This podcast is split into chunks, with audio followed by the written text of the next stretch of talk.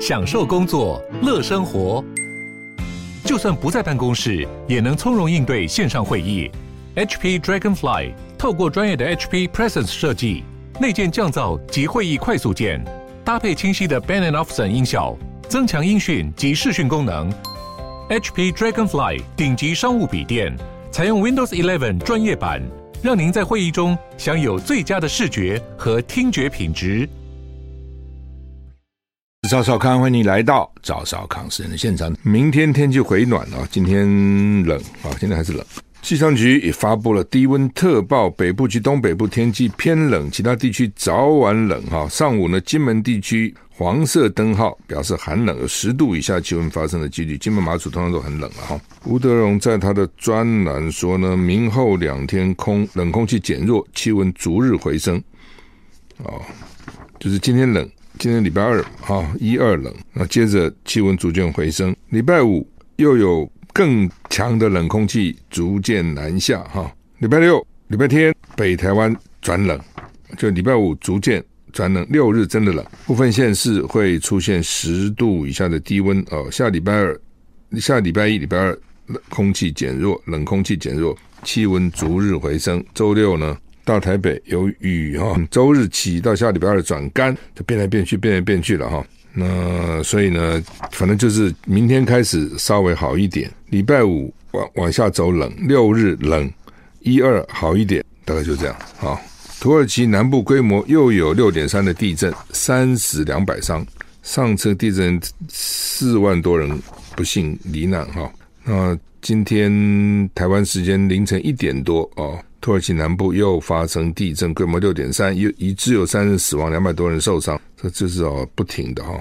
那也是在靠近叙利亚边境哈。好，那么上次的那个大地震呢，在在土耳其跟叙利亚发生，造成了四万六千人死亡，每天都多一点多一点哈。昨天我记得还四万三，最近地震哈又比以前强烈的多哈，就是余震了哈。好，到处都是灾难了。巴西圣保罗州沿海暴雨。至少死了三十六个人，四十个人失踪。呃，圣保罗在巴西是很重要的一个城、一个州了哈。嗯、呃，州长说，在接下来几个小时内，死亡人数将将增加很多。连接里约热内卢 （Rio de Janeiro） 跟圣多斯的高速公路部分路段都被冲毁，因为雨势强烈哈。台股现在跌三十点哈。拜登密访基辅见泽伦斯基啊。怒轰普丁是大错特错啊！现在马上要满一周年了，今天二月二十号，二月二十四号就打了一周年了啊！美国总统拜登密访基辅，他本来是说要去波兰了，因为波兰在在乌克兰旁边嘛，结果呢声东击西啊，他是声西击东，突然跑到乌克兰去了啊！因为现在还是蛮危险的啊，所以他去之前二十四小时呢严格保密。因为俄罗斯万一用飞弹了什么把你打打到你也不得了哈，所以呢，这个总统不不轻易到这种地方去了哈。但是第一个哈，满满周年这蛮重要的日子嘛，哦，第二个呢，呃，当时是拜登鼓励泽伦斯基哦要参加北约啊等等等等啊，是他鼓励他的。那当时德国总理前总理梅克就不鼓励，叫他你千万不可以。但是呢，拜登就鼓励啊。也有一点责任啊。另外呢，他现在要加码嘛，要加码援助五亿美金啊，所以呢，表示自己有这个支持的，你到底的可以得到这样的 credit 了哈，得到这样的这个信用哈。那另外呢，的确哈，就是说也是选举快到了嘛，对美国来讲，拜登也希望民意的支持哈。对拜登来讲，一举数得了，只要没被打死，只要没没没有人去打他，他都是好的。那之前所有那么多顾虑，也是怕万一被打了就惨了哈。所以，BBC 啊，英国广播公司 BBC 报道的说，美国总统拜登大胆的基辅行，保密到家啊。报道指出，拜登前往基辅的决定是上个礼拜五才做出来的，有两名记者获准跟拜登同同行，记者承诺保密啊，当然要保密，手机也被没收啊。直到拜登抵达基辅，才被允许报道这次访问。而拜登从波兰搭了十小时火车前往基辅啊，是用火车去的哈，火车还比较安全的哈。呃，两个记者当然很高兴啊，能够去报道。那不过从另外一角度看，是互相利用嘛。如果没有记没有记者去，那拜登去干嘛？谁知道他去呢？啊！但是又怕记者泄密了，谁先发独家，那谁就一定获得很多人看嘛，啊，但是那就完了，所以呢，又不能去去泄露，所以就把他手机啊什么都搞不好人都关起来了，软件在什么地方，让他不要乱跑。拜登表明，只要需要，美国将支持乌克兰跟俄罗斯作战。他也说，俄罗斯总统普京认为，俄罗斯可以比乌克兰跟西方没有更持久的想法是大错特错。白宫声明说，拜登此行目的在于重申美国对乌克兰的民主主权跟领土完整。坚定承诺。据报道，拜登已从乌克兰回到波兰境内。乌克兰总统泽伦斯基在最新夜间谈话中表示，拜登的访问对乌克兰来说是重要的一天，具有象征意义。这是俄乌全面战争的第三百六十二天。那泽伦斯基说，在我们自由国家的自由首都接待强大盟友美国总统来访啊，是个指标，证明乌克兰对世界有多重要。乌克兰当然也要跟国内的。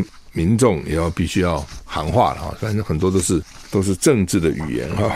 好，那么拜登访问乌克兰啊，使用了障眼法。总统美国总统拜登突然现身基辅，各界感到讶异。这场访问是高度保密中进行，因为发生地方在战区啊，对总统人身安全是巨大的挑战。的确，他的确是冒着风险哈，这点他就会加分了。哦，大家会觉得，诶，拜登，你看不错，年纪虽然大了，还敢冒险啊！实验报道，事实上，为了掩护这段行程，白宫隐瞒了不少。相关官员上个礼拜一一再表示，上个星期一再表示，总统没有访问乌克兰的计划。甚至在上星期六晚上，拜登还跟第一夫人在华盛顿共进晚餐，啊，好像没有什么出国的打算，还跟老婆在那边悠闲吃晚餐嘛，放让你们看，让你们知道，我们没有跟。别的没有在外外面有什么应酬啊？就是家里吃晚餐了哈。然而，美国东部时间周日凌晨四点十五分，你看晚礼拜六晚上吃晚餐，过了没多好没久早没多久，早上四点十五分，拜登搭上空军一号专机，在夜色掩护下离开 Andrew 联合基地，机上有随行记者，但不准携带任何电子装备。拜登抵达基辅后，随行记者获准发送共享报道给其他记者，也不能你独享，其他记者也要有。而且在他仍停留在乌克兰的时候，记者不准详细描绘他抵达基辅的方式。哦，就是你不能还在乌克兰的时候，你不能说他是因为搭火车啊什么来的呢？那你怎么走？你搭火车没搭火车回去？那这时候敌人知道了，不就给你轰炸你吗？啊、所以保密当然很重要。拜拜登在副总统那里曾经六次访乌克兰。最后一次访问基辅是在二零一七年一月，当时离当时离任期结束没几天，他这次第七度拜访，升级为总统身份。就他当副总的时候去了很多次，一个副总统也很重要，美国啊，干嘛去乌克兰六次？到底干嘛？嗯，一种就是怂恿乌克兰啊进入北约，一种就是做生意。他儿子不是在那边搞搞什么鬼嘛？然后拜登那时候当参议员的时候，不是就开始威胁，当副总就威胁乌克兰说呢，你。不可以调查，调查的话我就停止美国对乌克兰的援助。哦，那乌克兰政治当然很腐败了啊，贪腐是全世界第三名，多坏！包括最近国家打成这样子，那个武器还被人家认为有贪污倒卖的情况哈，就已经这也是烂到根里了哈。拜登哦，他他跟乌克兰这个这个过程呢，好像就在他的那个保密文件里面。这不是有他的文件说他把文件带回家吗？听说就这东西。那谁给他揭露的？是他的律师，据说是他的律师揭揭发的。那他的律师怎么可以揭发这个事情呢？他是你的当事人呐、你保护他来不及啊，因为他现在律师是原来白宫的律师。哦，换句话说，他是就是整个总统府的律师了。那后来他聘为他。私人律师，据说是奥巴马要这个律师公布的，也就是奥巴马不喜欢拜登，也不愿意看到拜登连任成功。哦，那反正就美国这种政治八卦传来传去了哈。呃，不过拜登跟乌克兰关系的确是很特别哦，包还把他儿子夹在里面，否则的话，你说你看他在副总统就去了六次啊，你不觉得这个也很奇怪啊？那么多国家，那么多地方，你干嘛跑那跑六次哈？拜登去。访问基辅啊，乌克兰首都哈。拜登在俄国总统普丁发表重大谈话的前一天访问乌克兰。根据 cn 报道，美方在拜登启程前数小时已先知会俄方。路透社报道，普丁在演说中预料将对全面入侵乌克兰的第二年战事定定目标。他现在将这场战争定调为西方利用乌克兰发动的代理人战争。研究俄国政治的学者说，对克里姆林宫而言，拜登访问乌克兰当然会被视为美国已经压住俄罗斯会战战略失败的进一步证据。这场战争本身也毫无转圜余地，已经变成俄国与西方的战争。所以呢，普丁的演说预料将非常强硬，彰显出与西方关系的决裂。我也认为会这样啊。我们看也都是这样看，就是。俄罗斯一个一个国家在对抗整个西方，现在是变成还不只是西方，西方其实还包括日本啊什么之类的啊。俄罗斯很可怜啊，好不容易有一个盟友叫做中国，还不能动哦。当然讲可能，也有人会说他好残忍呐，去出兵乌克兰。对，看你从什么角度了。我的角度是说，他一个人对抗全世界很惨。从这个角度，没有人敢帮助他嘛，对不对？你老共现在也不太敢帮助他。我讲过嘛，因为。中国跟世界的连结啊，比那个俄罗斯还多得多。俄罗斯没什么了不起，最多我只有粮食有能源。那你中国什么也没有啊，粮食也没有，能源没有，十四亿人口要养啊。俄罗斯只有一亿四千四百万人啊，你中国有十四亿，他说是俄罗斯的十倍人口啊，养一个这么多人容易啊，很不容易的。所以他如果一旦援助俄罗斯，西方如果找到理由一下来制裁他，那他会很惨。他光这个半导体被制裁，就搞这么惨啊！如果全面制裁。当然，西方国家也会受受伤了啊！但是你大陆一定会受到很严重的这个伤害嘛，所以他不敢轻举妄动。到现在为止也没有看他动啊。那美国就一直警告他：你不可以动，你不可以动，你不可以动啊！那等于是一个一个俄罗斯跟整个西方集团在打，你怎么打能撑多久？我都很怀疑啊！除非你真是只摆一点点兵，就是你不动你的元气啊，就像说啊，一个很有资产人放一点点钱啊去做一个投机生意，反正赚的有暴利。赔也没什么了不起哦，他没有动他的根本，除非是这样，他这样你也打不赢那个仗啊，对？而且如果一直被人家反攻反攻，会被人家歼灭，也很难看呐、啊，也没面子啊，而且实实际的是有损失的，所以俄罗斯的仗的确啊，我是觉得很辛苦了，那就逼到最后是不是要用核武嘛？啊，或是说捏捏鼻子自己承认失败了，失败也不丢脸了，就是我怎么去对抗整个西方世界呢？我没有这个能力对抗整个西方世界嘛？但是问题是这样讲了，你普京的位置还保得住保不住啊？你你自己想，俄罗斯国国内的情况一定也很大的改变嘛？不管在经济啊，在各方面都一定都会受到很大的影响了。那当然最可怜还是乌克兰本身了，但是至少俄罗斯没那么快把它拿下来啊。美国佛罗里达州州长呢说，给乌克兰的援助是一张没有期限的空白支票。乌克兰总统泽伦斯基警告，如果中国大陆支持俄罗斯对抗乌克兰，可能爆发第三次世界大战。美国佛州州长啊表示批评说，美国援助乌克兰宛如一张没有期限的空白支票。意大利知名报纸访问乌克兰总统泽伦斯基，问他是否认为中国会向俄罗斯运送武器。泽伦斯基回应：“我希望北京保持务实态度，否则将会冒第三次世界大战的风险。”我认为他们很清楚这一点。泽伦斯基也说，他已经透过直接管道向中国领导人发出呼吁，不要在战争中向俄罗斯提供任何资源。他表示，乌克兰与中国关系一直非常好，强烈是事实。乌克兰跟中国关系本来就是很好的哈。欧盟外交跟安全政策高级代表波瑞尔警告，俄罗斯在乌克兰集结的士兵人数几乎是战争开始时的两倍。北约秘书长史滕伯格警告，俄罗斯总统普丁正在计划发动更多的战争，因为。波瑞尔敦促盟国向乌克兰运送更多的弹药。CNN 报道，美国佛罗里达州州长迪尚特批评是一张没有期限的空白支票。他也质疑美国是否应该卷入跟俄罗斯的冲突。迪尚特说，他认为跟中国打一场代理人战争，卷入边境或克里米亚问题，不符合美国的利益。呃，俄罗斯统计局今天公布数据指出，二零二二年俄国经济萎缩二点一趴。显示西方对俄罗斯制裁冲击比预期小。哦，俄罗斯经济发展部去年四月曾预测，二零二二年俄国经济将萎缩十二趴以上。好吧，一个来哈，就是说呢，这个佛罗里达州的州长，佛罗里达州州长呢是有机会有机会代表共和党选总统的哦，好像他的声望比川普还高哈。那他说共和党好像有点意见了，对于乌克兰，共和党有些国会议员上次那个。他不是 fire 好几个部长、次长嘛？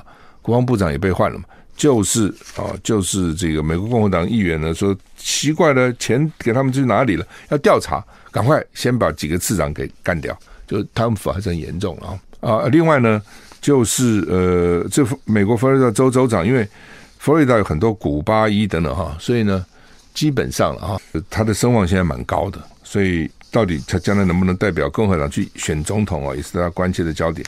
那另外讲，俄罗斯原来预期经济萎缩十二趴，结果只萎缩了二点一趴，所以他们就很说，你看比预期的影响小的呢哈。但实际上，我想一定是影响很大了，怎么可能小呢？打仗的时候都很麻烦哈。有一个人在飞机上心脏病发了啊。结果呢，这个飞机上有五十六个心脏科医生。通常在飞机上发生这种事情，都会听到广播哦，有没有什么医生、什么医生的人能够赶快到什么地方来？我们一个乘客发生危险啊，身体不适的呢，通常都会有了啊。也许不是内科的了，通常都会有医生了。刚讲飞机上生病怎么办？哈，一个机长呢，这个 Nelson 在接受丹麦报纸呢访问的时候呢，说的这段故事哈。他在飞一般从斯德哥尔摩到洛杉矶的班机哈，途中。空服员回报，一名乘客突然没有心跳，哇！这空服员很紧张。然而他讲怎么办？如果到了最近的一个机场，也要四个小时才能到，那都没心跳了啊、哦！空服员就问机上乘客有没有人是医生？嘿嘿，刚好呢有五十六个医生，一个飞机能坐多少人？两百多个人了不起吧？四分之一都是医生，全部是心脏专科的医生。然后立刻就帮乘客脱离险境，恢复意识，速度之快，连空服人员都还没有实施急救措施。不，这也是啊，命不该绝了哈。有很多时候，真的医生再也没办法。有些有些时候哈，那事后这些医生解向这个机长解释患者的状况。那这些心脏专科医师都是来自哥斯德哥尔摩跟欧斯奥斯陆的心脏专家，他们是要。搭这个飞机到洛杉矶参加医学研讨会，一定是跟心脏有关的，就刚好一种专科的研讨会。飞机降落在洛杉矶呢，现场有一辆救护车待命，准备把心脏骤停的乘客载往医院。不过乘客当时的状况非常好，并没有去医院，而去参加 party 庆祝他四十岁的生日。但是还是要注意啊，怎么会突然这样没有心跳？这很可怕，这不是没有别的，没有心跳，那你下次的这种状况呢？这人去参加 party 去了，啊、你不觉得 实在是太超过了哈？那当然我也曾经看过了哈，就是说去我参加旅行团里面有医生，好，但是呢中间发生有人有问题，他他都不讲话，为什么？他不是内科的医生，或是他也怕，因为现在医药分得很细很细，你知道？哦，就是医学你在医学的时候可能都学了，大家都学个皮毛了。你像医学生啊，很多医学生也要要玩呐、也要当家教，也要打工赚钱的呢。所以呢，你说会真的读多少书，我也很怀疑啊。那基本上当然是有了啊。然后呢，这个毕业以后就在分科了嘛，就分得很细。所以有很多不是自己本科的啊，他也不敢，万一给他看死，他有责任，你知道吗？所以越是当医生，搞不好还越谨慎啊。不是医生，搞不好什么乱来，我给你做个。CPR 啦，什么 给你人工呼吸一下？真的，医生有的时候哈，有些啦，每个人个性不同，有些还蛮谨慎哈。好，那么美国加州有一个热狗小贩，日前遭到四名女子欺凌哦，因为呢，这些这四名女子觉得一根热狗要卖七块美元太贵，不断乱丢配料，还威胁要动手。你敢卖这个价钱，我把你弄死！这么凶。其中一人拿了一根热狗，舔了几口，又打算放回去。被摊贩及时制止，一行人不断嬉笑，过程全部拍下，在网络上引起这个大家讨论哈。那而且呢，这个据传有两个女子是名校大学的学生，呃，是圣圣地亚哥大学、州立大学的学生了哈。校方说还没确认，还在调查哈。当然最好的是圣地亚哥，最好还是那个 UC 圣地亚哥了，加州大学圣地亚哥分校哈。那这是圣地亚哥州立大学。州立大学一定是公立大学了，U C San Diego 圣圣地亚哥分校，对，那 U C 也是公立大学哈。那美国很少这种情况，真的哈，一般都是好的学校都是私立大学，公立大学很少排在最前面，只有加州 U C Berkeley 大家听 U C L A 啊，U C Irvine、U D C San Diego、U C San Francisco 这些学校呢，在美国的排名很前面，很少这样子。大家现在比较清楚了。像以前我们那时候申请根本搞不清楚，对不对？你想这在台湾这公立学校比较好啊，怎么变成私立大学比较好了？学费又贵，所以我那时候申请都没有申请什么私立大学，都是公立大学，都是州申请州立大学。后来知道州立大学其实在很多时候是排名是排不过那个私立大学，除了 UC 啊，除了 UC，所以他在美国有很多种排法，那种全美大学的排行。那种全美公立大学的排行，所以有不同哈。好，那么 贤贵贤贵去虐去虐待那个小贩，集体虐待哈，因为四个人，你看那个小贩怎么办？你也不能随便动粗啊。英国有四千五百万用户集体控告脸书，那主要是个资取得了，还有还有应用哈。英国有四千五百万用户集体诉讼控告脸书，利用各用户的个资没给相当的补偿，求偿三十亿英镑。被上诉法庭驳回。脸书母公司 Meta 面临这起庞大的集体诉讼，是法律学者格尔姆森代表全英国四千五百万脸书用户发起。那他说呢，注册平台提交个人资料，但没有给获得脸书给应有的补偿。那虽然被驳回了，但是呢，给他六个月时间，要他提出额外的证据，就是你现在证据不够，就你到底。为什么脸书给你钱呢？哦，你受了什么损害，或者你有什么贡献，或者脸书靠着你赚了什么钱？你要给我一些资料。Meta 发言人表示对结果欢迎。那不管怎么样，就是说至少这四千五百万啊的用户呢不满啊，觉得说，哎，你用了我们的资料，我们什么好处都没有，个子都被人家看光光啊，类似这种啊。台股现在跌四十九点哦，跌四十九点。呃，联合报头版头登的就是我刚刚讲的，拜登突然访乌克兰，加码军援五亿美金啊。呃，还有个相片，拜登跟泽连斯基在路上走哈，在一个墙边走，旁边有这个警卫呢，这个军警了啊，其实是军人了，拿着枪守卫啊，守卫的非常的严密哈。那这个战争还要打多久？哦，显然是老共那边王毅要去啊，说要发表一个政治解决的方案哈。问题是不是你发表方案就能解决的？呃，《中国时报》头版头登的就是《美岛电子报》这个民调了哈。侯友谊的好好感度下滑，郭台铭的支持度也下降哈。我《中国时报》这个通常都不提郭台铭了哈，就是不提，就是不提你郭台铭啊，要不然就是从社论到后面都要骂你。当然，他那天我看社论也写说，不是因为个人啊，就是不是因为郭台铭跟蔡旺旺的私人恩怨哈，是这个大是大非的问题了哈。那当然是个人恩怨了。这个郭台铭呢，在台湾得罪了很多人啊。那你做生意就算啊，反正你搞那些东西。因为各行各业各自赚钱嘛，但你来搞政治就会影响到很多人啊，这是为什么？看大家 看到最近的这些反应哈，我不知道这恩怨能不能解了哈，有些恩怨就很难解了哈，但是有些恩怨呢，也不说一定不能解了哈，那只是个性强他就不愿意去解啊，或是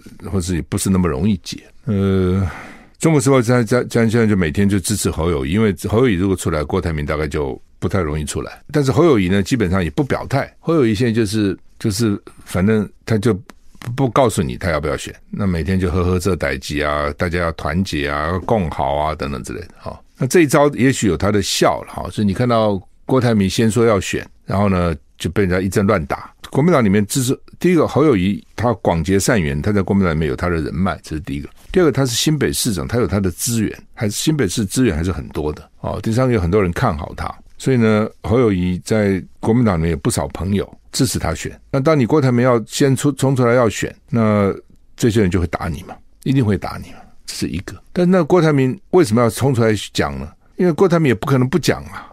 如果郭台铭一直不讲，等到侯友说要选，那郭台铭说再选，要不是说你郭台铭捣蛋嘛，对不对？侯友好好的要选，你告郭台铭干嘛要选呢？哦，所以呢，对于郭台铭来讲，他也不能拖，而且记者也会问了，哦，会问了。那先。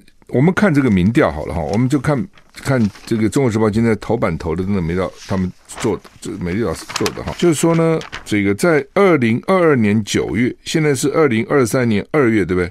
也不过就在五个月之前哦。你希望谁担任下一届总统？那个时候呢，侯友谊是三十八点六，赖清德是三十九，赖清德是赢侯友谊的，在去年九月的时候，到了十二月的时候突然改变。哦，侯友谊变成五十一点四，赖清德变成三十五点七。为什么赖清德少了四趴不到，侯友谊增加了十三趴呢？因为九合一大选国民党大赢，那赖清德呢？呃，那个侯友谊呢也大赢，大赢林佳龙。所以你知道这是花篮效应。在在这个做民调，我们常讲花篮效应，说这个时候国民党气势就起来了，尤其觉得侯友谊好棒哦，那这个赢林林佳龙那么多。那侯友谊、林佳龙很多，一方面当然是侯友谊做的不错，一方面林佳龙表现太烂了。你认为林佳龙选新北市长有在选吗？我没有看到这种选选法，几乎没有在选呐、就是林佳龙本来不想选新北市，想选台北市的。那你不给我选，你非要我去新北市，那我就选嘛。但是我选，我就是选就是了嘛，就是这样而已嘛。他说我到拼了多少命，把多少身家财产通通拿出来砸进去，我干嘛？第一个我不会赢，第二个呢，我根本不想来这里选。我只是好吧，你要我选我就选了嘛。所以实际上，林佳龙，你我来我搞选举这么久，根本没有真的认真在选嘛，不是这样子吗？哦，那么十三行还讲个十四行还是什么？有没有？就是怎么这是搞什么鬼呢？哦，所以呢，再加上国民党大赢，是侯友宜民调就大大的上来，但是这个效应会过去的，就是花篮花总会枯萎嘛，花篮效应会过去的。那加上你侯友最近也没什么表现呐、啊。因为你都是躲起来，不愿意去表态嘛，那所以侯友就从五十一点四掉到四十六点九，而赖清德从三十五点几这升到四十点二，侯友谊还是赢赖清德，只是现在赢六点七个百分点，幅度缩小了。当时是赢十十六个百分点，现在变成六个百分点，就是缩小了。而且会不会继续缩小？那如果说柯文哲再跑出来，居然赖清德赢了侯友谊了，赖清德变成三三点七。侯友谊变成三二点二，柯文哲是二十点九。在十二月的时候，也不过就在两个月之前，三个人出来，侯友谊是三九点九，然后呢，这个赖清德是三四点一，柯文哲是十二点七。但是现在侯友宜就下来，从三九点九降到三二点二，少了七点七个百分点。柯文哲从十二点七到了二十点九，增加了八点二个百分点。赖清德从三四变差不多三四点一，三三点七，差不多。少了零点四个百分点，没有什么太大差别。所以这个民调就表示说，我一直讲说，民调没有永久的，它就是那那那一刻的。洪秀柱曾经民调也很高啊，尤其国民党要搞那个防专条款给他做民调，他很高啊。韩国一度一度民调也非常高啊，对不对？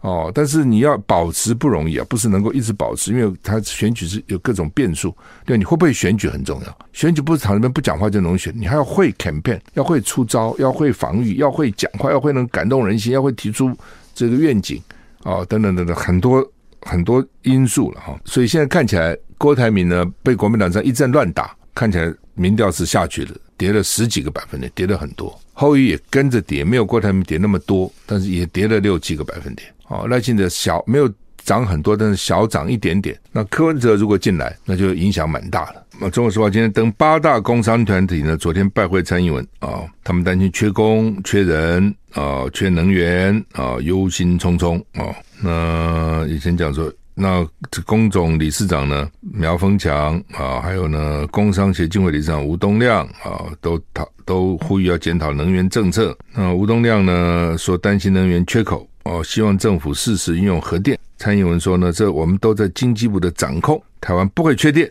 那他们现在的讲法就是说，工商团体也担心，美商也担心，日商也担心，都看到台湾的问题所在。哦，都要政府重新检讨能源政策，但政府呢就假装没看到、没听到。哦，那蔡英文现在第一次我听他回应说，经济部能掌握状况，没问题，不会缺电。那工商团体就说，他只说没不缺电，有没有说呢？电费不涨啊？哦，那是又另外一个层面的问题了。第一个就是说电够不够，第二个就是那够是用什么够？涨价，你涨价，当然用电就可能会减少嘛。哎，电好贵啊，对不对？会，然后省着点用，一定会嘛。另外呢，就是为什么会涨电价，就是原料的问题嘛。你现在核电最便宜，你不用，你用最贵的天然气，当然电价也会上涨。中央大学的。教授梁启源批评说，蔡英文过于乐观，近年来备转备转容量不足，还有今年水情不佳，就是水力发电，你不要靠它了。那如果有机组大修，就可能缺电啊、哦。现在呢，三阶延长工期，